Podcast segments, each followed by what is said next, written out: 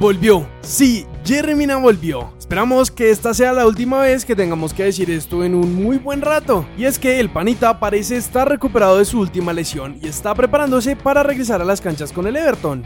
Fuerte como la roca, inquebrantable como el diamante y de una sola pieza por dentro. Hermosas y bellas etapas están por venir puso Jerry en su Instagram, mientras que prepara su regreso para el partido contra Wolves en el Boxing Day el 26 de diciembre. Por supuesto, esperando que logre entrar a la convocatoria de Frank Lampard para este encuentro.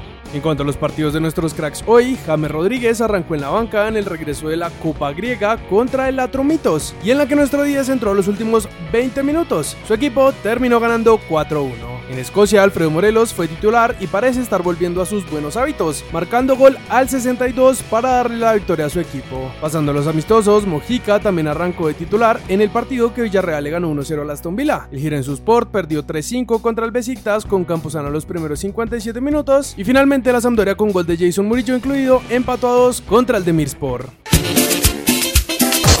Volvemos a Inglaterra para hablar de la recuperación de otro de los nuestros, Luis Sinisterra. Y es que, aunque todos pensábamos que podríamos verlo de regreso en las canchas luego del paro por el Mundial, parece que nos va a tocar esperar un poquito más, pues según Leeds All Over, todavía no hay fecha clara para el regreso de nuestro crack. Pero lo más probable es que se pierda el reinicio de la Premier, más específicamente el juego entre Leeds y Manchester City el 28 de diciembre.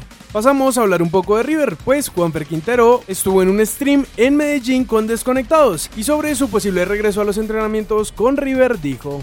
¿Hasta cuándo tengo vacaciones? La verdad es que no sé. Estamos solucionando unos temas personales con el equipo, esperando qué va a pasar. Seguramente de acá a 8 o 10 días tendré todo solucionado. Siguiendo en nuestro país, les contamos que los equipos de la capital se van a quedar sin el campín durante las primeras semanas del 2023. Blanca Durán, directora del IDRD, habló en Caracol Radio de esta situación. Lo que estamos haciendo ahorita es dejar descansar la grama y hacerle todo el mantenimiento. La lluvia hizo que la tierra absorbiera demasiada agua. Ni siquiera los sistemas de drenaje que tenemos y que están funcionando bien fueron suficientes para la cantidad de agua que recibió la grama. Lo bueno es que el estadio estaría listo para recibir la etapa final del Sudamericano Sub-20 que se jugará en Bogotá. Millonarios, por otro lado, sí se vería afectado, pues la primera fase de la Copa Libertadores en la que buscará su pase a grupos se jugará en esas fechas. Para terminar, les contamos las palabras de Farid Mondragón para el diario Ole sobre la final del Mundial. Como sudamericanos estamos muy felices y contentos. Se merece muchísimo lo que le está pasando a Messi y a la selección argentina. Creo que estamos muy alineados para que Argentina sea campeona del mundo.